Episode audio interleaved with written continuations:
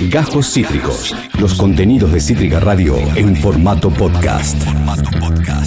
San, san, san, Claro que sí, y estamos cantarines porque está ella en el estudio. Ella es de One and Only, columnista literata, claro, leyendo Pancha a cargo de Panchi Pérez Lence. ¿Cómo estás, Panchiti? Hola, ¿cómo están? Me cambiaron de lugar, ahora soy más cerca para Ay, hacer hola, esto y aparecer, Los efectos.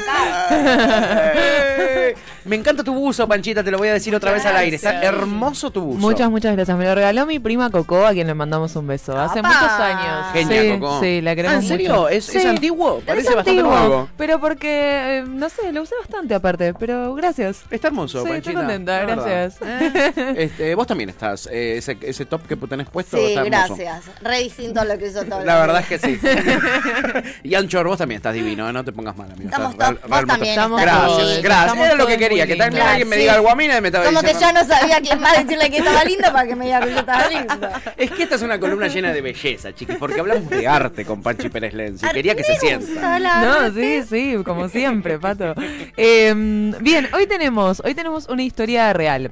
Y vamos a tener dos, pero tenemos una sola porque dije, no, no quiero andar a las corridas, me- a veces me, me, me en engolosiné. Eh, ayer el, el domingo y dije, ay, vamos con 35 cosas. Me y encanta. no, vamos No. a ir con una. Bueno. Bien. Porque el que mucho abarca poco aprieta, Opa. dicen Opa. las abuelas. ¿Cómo está? ¿Qué Eh, no, hoy estamos bajando línea, bajando la línea importante. Una verdad atrás de otra. Una verdad atrás de otra. Bueno, ¿qué, qué elegiste? Hoy tenemos la historia, bueno, la temática es madres, vamos a pensar. Me Eh, en gusta. este caso también podría ser familias, Me pero confundiste porque te hiciste especialmente y yo dije, ay, ya es el Día de la Madre y no. Flashé No. que estábamos en octubre y estamos en septiembre. simplemente quería, eh, porque tengo ganas, lo voy a decir al aire porque es un compromiso asumido. Uh. Tengo ganas de empezar a hacer, aunque sea una vez por mes, Sí. una columna que lo que tenga es un vínculo que hagamos nosotros. Tipo, esta novela habla de esto, esta otra novela habla de esto otro, eh, o sea, de la misma cosa, Sí. pero que no tengan que verles autores, ni los países, ni la Temática. trama, sino que la temática sea similar. Entonces traerlas a las dos novelas, los dos, un cuento y una novela, un cuento y un poema, algo más, una No tengo locura. Estamos. objeciones. ¡Qué creativa! Ay, estoy hecha una performer. Mal. performer mal. Mucha perfo.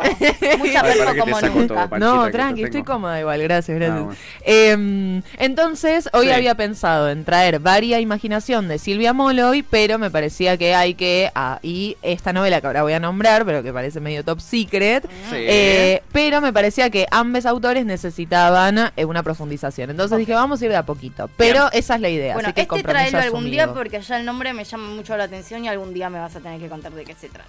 El de varia imaginación. Sí. por supuesto. Que le agradecemos a José, si nos está escuchando, que ella me lo prestó. Gracias, José. Yo se lo regalé para su cumple y después se lo pedí. Ah, Así que ese fue el gesto.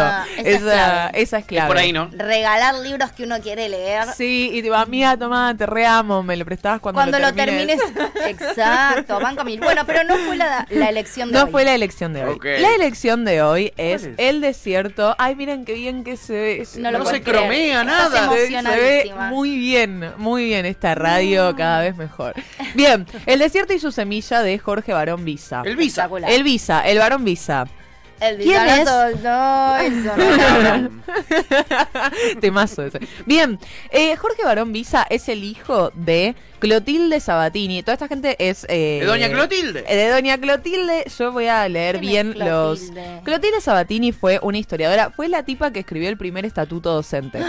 O sea, fue una, mi- una mujer radical, hija de un dirigente radical. Acá todo esto en Argentine. O sea, lo que yo les estoy contando Wow, wow, sucedió. wow, wow. ¿Qué, Qué país hermoso que la tenemos. puta madre. Espectacular. Eh, Clotilde Sabatini era una mujer radical, historiadora, que le iba muy bien en, en universidades extranjeras. O sea, una mina muy militante. Una mina que, ahora vamos a hablar un poco, nace seis meses, eh, con seis meses de diferencia con Eva Perón. Y ambas figuran como justamente esto, las primeras mujeres en hacer política en los partidos más importantes de ese entonces, que eran el radicalismo y el, El peronismo. peronismo. Exacto. Por supuesto, ahí ahora voy a contar un poco, pero hay un par de historias en las cuales eh, Clotilde termina presa porque, en realidad, claro, pues Perón la, la manda presa a ella y a toda su familia por antiperonista y termina en una cárcel Esas de cosas no mujeres. se cuentan, Esas cosas no se cuentan, pero sí. son importantes para eh, la cuestión Por porque favor, Jorge Barón no se puede ser peronista en paz no en se este puede ser. programa. Y tenemos un poco ahí de, de un pasado medio turbulento, pero bueno, se hizo lo que se tenía que hacer. se hizo lo que se que tire la primera que piedra el que esté libre de pecado. ¿Quién no mandaría preso al adversario? Mira, yo estoy medio antidemocrática, te digo. Yo estoy medio peronista del primer perón que decía, vos me decís algo, vamos a la cárcel. Peronista, peronista del estilo Perón era Milico. Claro, exacto. Pero para bien. No se olviden. Pero, Pero, esto es para bien. Claro, esto es para bien. Mirá que Perón era milico, ¿eh? Mirá Me que lo vas a ir encanta. preso. Cuidado. Eh, claro, tipo, mirá que hay una cárcel. Yo para vos. defiendo un militar. y ya toma mucha honra. No, no, por favor, que no vuelvan los milicos. Bien, entonces, no, por eso. Bien. Jorge Barón Visa, Sí. la, ¿por qué cuento esto? Porque él es el hijo de Clotilde Sabatini y de Raúl Barón Visa. Raúl Barón Visa era el hijo de una familia muy, muy, muy multimillonaria terrateniente de acá, de la Argentine Suena, también. suena millonario. Sí. Como Torre Álvarez. Claro, Ah. hereda, tiene como ese nombre, hereda una fortuna, una herencia, que claro, vieron que eh, los hijos de los ricos tienden a despilfarrar y a irse de juerga Sí, ni que me hago el revolucionario. Bueno, Total. Raúl Barón Visa se hizo mucho, durante mucho tiempo el revolucionario, entonces en un momento era muy irigoyenista, después fue eh, anti... Obviamente fue antiperonista, después lo metieron preso, después se tuvo que exiliar. Digo, tuvo una historia de rebeldías medio que no se termina de comprender muy bien hacia dónde Medio iban. carola, medio, Medio carola. rebelde al pedo. Medio soy Rebelde rebelde, güey. sin causa, Rebelde muy güey. rebelde De la güey. época, total. Tal cual, tal cual. Total. Muy rebelde güey, que conoce a Clotilde justamente porque es la hija de un compañero de él del radicalismo. Yo había dicho, Clotilde es hija de un líder Sí. eh, radical. Eh, Raúl es amigo de este padre, conoce a Clotilde, él teniendo veintipico, 26, 27 años y Clotilde teniendo 16. Y él, él teniendo ya en su haber un eh, una, una viudez, ¿se dice? Era viudo, Sí, ya sí. era viudo. ¿Por qué? paja. Porque la esposa con la que estaba estaba andando en aeroplano, Ah. uno de los aeroplanos de la familia, y de repente sufre un accidente. Ahora bien, Raúl Barón Visa se casa con Clotilde, medio a escondidas del padre, tienen que huir del padre radical. ¿Se imaginan? Aparte en esos tiempos, estamos hablando del 30, 30 y pico, digo, Sí. el golpe, toda esa situación de efervescencia del país. y Aparte tu hija de 16 se casa con el pelotudo de Raúl Barón Divorciado. Visa. Entonces se armó un lia- viudo, por Viudo, este no accidente, este accidente Que medio no turbio, entiende. que no se entiende. Él le hace, Raúl Barón Visa le hace en el medio de su campo una estatua enorme a su mujer muerta, que después vamos a intentar comprender por qué. Porque Raúl Barón Visa y Clotilde se casan, tienen tres hijos, y cuando Clotilde le pide por vez un millón el divorcio, se citan en la calle Esmeralda al 1200, Sí. esto acá nomás, Microcentro. eh, Raúl Barón Visa dice, bueno, yo te firmo los papeles. Clotilde le dice, me tenés cansada, firmame los papeles. Están los abogados. Raúl Barón Visa dice, un momento, voy a servir un poco de whisky, que te sirvo whisky, que te sirvo whisky, que te No. sirvo whisky. No. En uno, no, peor, peor. Y en uno de los vasos de whisky que sostiene con su mano, tiene ácido sulfúrico que arroja desde abajo al rostro de Clotilde. No. Clotilde, por ende, ¿Qué me estás contando? a Pachi? punto de divorciarse, con el divorcio ahí que casi que te lo firmé, termina con la cara, obviamente, eh, de- pero desfigurada, consumida por eh, El consumida ácido. por el ácido, consumida por el ácido. ¿Te la puedo believe? A Yo eso dijo Clotilde, la concha de la lora, no te la puedo vivir, dijo Clotilde, cuando vio que el puto vaso de whisky era ácido sulfúrico. O sea, esto confirma que al anterior también la mató. Por eso yo decía, tengamos cuidado con esta otra mujer que, Red accidente. Re- la, la primera red flag fue que había quedado viudo en un accidente rarísimo. Sospechosísimo. Total. Total. Raúl Barón Visa inauguró las red flags. Sí. O sea, él es el Che, rey ¿quieres de la red flag. Bueno, dale, pero te regalo este avión. Bueno, dale. Dale, si primero tomaste este traguito que te preparé. Raro Pero te lo voy a todo. revolear desde abajo. Entonces, con la cara toda desfigurada, obviamente la llevan de urgencia. La, la, la, la, la, Claro. por supuesto. Ella queda viva. Ahora vamos a ver. La un poco qué pasa Fundación con Eva eso. Perón. Queda, queda viva. La, ay, me bajé a mí misma. ¿Me vieron? Ay, Espero que no. no se haya visto. Ah, ok. Ta- Te acomodaste Como que, pantalla, no, como que bajé la silla. Em, y eh, Raúl Barón Visa se queda en su casa de Esmeralda al 1200, se pone unas sedas, se recuesta sobre la cama y se pega un tiro en la sien. Entonces, Jorge, cuatro- Barón Visa Ah, en y- el desierto y sus semillas. Y Jorge sí, Barón quiero Visa creer es- que escribió toda esta historia, pues es espectacular. Sí, Pero no solo eso, sino que Jorge Baroniza es Si el no- hijo. Si, no tenés, si tenés esa historia y no la escribís, andate a la concha de tu madre. Es la única novela que tiene, así que Y sí, te claro. hizo caso completamente. Bien. Dijo, yo tengo esta historia y no solo tengo esta historia, sino que es me dio la única historia que signó su existencia. Banco, Por claro. supuesto que sí, porque claro, él entonces vi- convive con su madre desfiguradísima por el ácido, un padre que se acaba de matar con un tiro en el departamento en el cual vivía él con el padre, o sea, Jorge Barón Visa vivía con el padre. Y la novela que Nora Navarro, que es quien escribe el prólogo de esta linda edición de Eterna Cadencia, lo que dice es, la historia comienza cuando ya no hay más historia, cuando ya está, Cuando ya pasó todo. ¿Por qué? Porque Barón Visa la empieza después del ataque. Lo cual es maravilloso, Ay, porque en vez de caer en toda la reconstrucción del matrimonio de los padres y de, no sé, todas las vicisitudes violentas de exilios y obviamente discusiones por este divorcio que eh, estaba por concretarse duró 28 años. O sea, durante 28 años ellos estuvieron discutiendo respecto a si se divorciaban o no se divorciaban. Barón Visa lo empieza cuando él comienza a acompañar a su madre en todas las eh, cirugías eh, y todas las reconstrucciones plásticas de su cuerpo, de su cara, de su rostro. O sea, piensen que, y ah, tiene algo muy irónico, lo cual es muy eh, estremecedor como lectores encontrarnos con la ironía dentro de esta, de esta novela, porque tiene algo muy irónico con que la madre tenía hecha la nariz, tenía una operación, entonces lo único que sobrevive al ácido es su, Su rinoplastía. No. Entonces él le ve el cra- él le ve el cráneo a la madre, o sea, le ve Te, te- te desintegra la cara. Te la- Claro, y el hueso cara. está acá nomás. Le ve el hueso, le ve todo el hueso, Ay, pero lo único que son. Bueno, estas descripciones que yo estoy haciendo, por supuesto que Barón Visa las hace con una delicadeza. O sea, la novela es delicada y está hablando de un hijo que tiene unos veintipico de años, no más ni menos. Y que cuida a la madre, nivel le da de la sopa, digo, él, él le da de comer a la madre, él le limpia los colgajos de piel, porque le, tra- le traspasan piel de otras partes del cuerpo a la cara. Digo, es una novela muy cruda, al mismo tiempo muy irónica, pero al mismo tiempo de una belleza estética. Digo, es bella de leer. Hace las descripciones de los recor- de los surcos de la piel con, con la piel, digo, Sí. de, la- de lo que nosotros entendemos como, no sé, las cicatrices o, Sí. o cómo te pueden coser, como si fueran a veces paisajes o como si fueran eh, líneas del arroyo Wow. que corren con la sangre. Es una cosa, y te- lo que te está describiendo es que la madre tiene, y te describe, por ejemplo, los violetas del cuerpo. Sí, Bueno, hematomas. Claro, entonces va describiendo el violáceo, cómo el violáceo se transforma en amarillo, toda una no, descripción. Qué impresión. Porque, claro, la estructura básica de la novela es que al desfigurarte el rostro, de alguna manera es como el, el gran territorio de la identidad. Total. Entonces, toma el rostro como si fuera un paisaje, ¿eh? como si fuera un terreno que él va, él va recorriendo con la mirada, por supuesto. Claro. A todo esto, ellos están en Milán, y yo por eso no mencionaba a Eva Perón, porque Eva Perón, en esos tiempos de. en, eh, o sea, en paralelo que a ella le tiran el ácido, que a Clotilde, que acá no se llama Clotilde, sino que se llama Eligia. O sea, él se pone, Jorge Barón Visa se pone Mario, eh, al padre le pone Aarón y a la madre le pone Eligia. En el, en paralelo, él habla de la mujer del comandante y la mujer del general, perdón, la mujer del general. Y claro, el derrotero del cuerpo de Eva, que aparte es un cuerpo que en contraposición inmaculadísimo y blanco y Sí, puro y todo claro. lo que sabemos de ese cuerpo, termina en un cementerio en Milán, que es donde están ellos.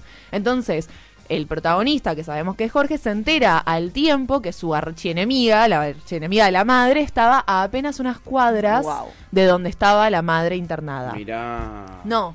La- así y todo va describiendo, e como claro, yo había mencionado, Raúl Barón Visa, el padre, Sí. era escritor también, lo cual ahí esas, o sea, era escritor y alcohólico y se la pasaba con trabajadoras sexuales y una cosa muy, pero muy violento, por Sí, supuesto, por eso lo digo en este tono, escribía y el hijo en esta novela retoma extractos de las novelas del padre. Del padre, ah. Entonces vos podés leer a Raúl Barón Visa en los textos que después, aparte de Jorge Barón Visa, tiene un final que yo, o sea, es un final que él le agrega en el que dice algo así como. em, tiene que, eh, que él piensa su nombre, porque claro, él se llama como el padre, o sea, Claro. Barón Visa es con ese apellido, y él piensa, bueno, ¿es mi nombre profesional o es un desafío? Ya es el desafío de portar este apellido. Interesante. Eh, la madre, después de mucho tiempo, se tira por la ventana de este mismo edificio. La hermana, después de un tiempo, Azafata, se mata. Y después de un tiempo, en el 2001, Jorge Barón Visa se mata también. Él también. También tirándose por una ventana. Así que, o sea, nunca, casi nunca hablamos, vieron, de la vida de los escritores, pero esta es Me literalmente la única novela de él y que aparte es una novela autobiográfica, digo, él no está escribiendo otra cosa. No, claro. Tremendo. Está escribiendo de Wow, Panchi. Alta tragedia. ¿Cómo se Sí. podemos conseguir esta Esto se consigue, yo por ejemplo se lo compré a Arenga Libros, que siempre Sí. acá lo recomendamos. Sí, Arenga te lo amigos. lleva eh, ¿A gratis domicilio? en Cava, por ejemplo, a Ah. domicilio. Y acá te cobra un envío, que no sé, no sé Eh, cuánto es, sí. pero un envío. Pero se lo podés pedir y él te lo encarga y creo que lo debe tener, pero yo este se lo pedí a la, no sé, tres días ya lo tenía, Ya. Ah, dos al días ya lo tenía, sí. Y quería agregar algo más. En su momento, cuando él escribe la novela, no se la quería publicar nadie, ¿eh? Y él se financia su propia... No, no, es todo... ¿Vieron cuando decís Oh, como... pero más darks La todo. puta que lo parió, alguien que le publique la novela. Y él escribe... Alguien que le facilite algo por en su favor, vida, por Dios. por favor. Háganle fácil una. Él por- escribe su contratapa en la cual habla nada más, o sea, habla el primer párrafo de los suicidios de su familia Sí. y hace un chiste diciendo al segundo suicidio de mi familia cuando yo entro a un lugar ya me cierran las ventanas temiendo que yo me tire. Claro. Y abajo pone, no, no, el chabón aparte gracioso, por, o sea, yo estandapero.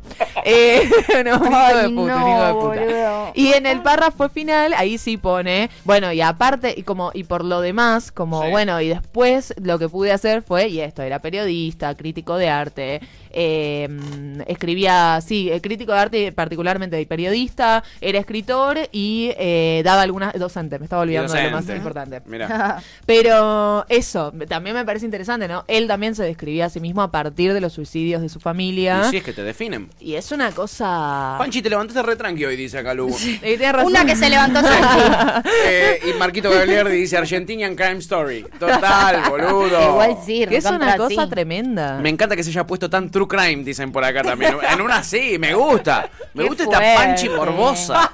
Me encanta, Panchi. Es que la verdad es que a mí me re gustan estas cosas súper La verdad está. A mí me enganchaste, boludo, me lo contaste, ni me lo leí el libro. Sí, morbo. A mí ya me enganchaste. Muy bueno, entonces repetinos Es- sí. el libro, el, eh, El nombre del autor. desierto y su semilla de Jorge Barón Visa, que como verán acá, para quienes nos están viendo, hay un circulito naranja, eh, para quienes no nos están viendo en realidad, eh, que es la sexta edición, digo, pasamos de que Ah, nadie bien. se lo quiera... Evidentemente le fue Claro, bastante bien. De que nadie se lo quiera publicar, de que él lo mandó a un premio y no quedó pero ni Perdón, seleccionada. consulta. El Sí. libro fue reconocido y tuvo buenas ediciones y buena repercusión eh, pre No. su muerte. Ay, odio. No, me mata cuando Pero vieron pasa que la muerte revaloriza eso pasa mucho. todo el tiempo. Sí, la muerte total. revaloriza muchísimo a los autores. boludo. Sí, Totalmente. es re triste, pero es así. No, no, post, post. Igualmente, lo interesante del prólogo, yo los prólogos los suelo leer después porque me molestan al principio. eh, me molesta como su funcionalidad. Sí, digam- Eh, perdón, eh, es sí. tardísimo, pero digamos todo, Panchi tampoco lee las contratapas. No, tampoco leo las contratapas. Detalle. No es menor. Es Detalle. Periodismo lo que estás haciendo No se es llama. menor. Periodismo lo que estás haciendo tu TF. Te felicito, la verdad. Eh,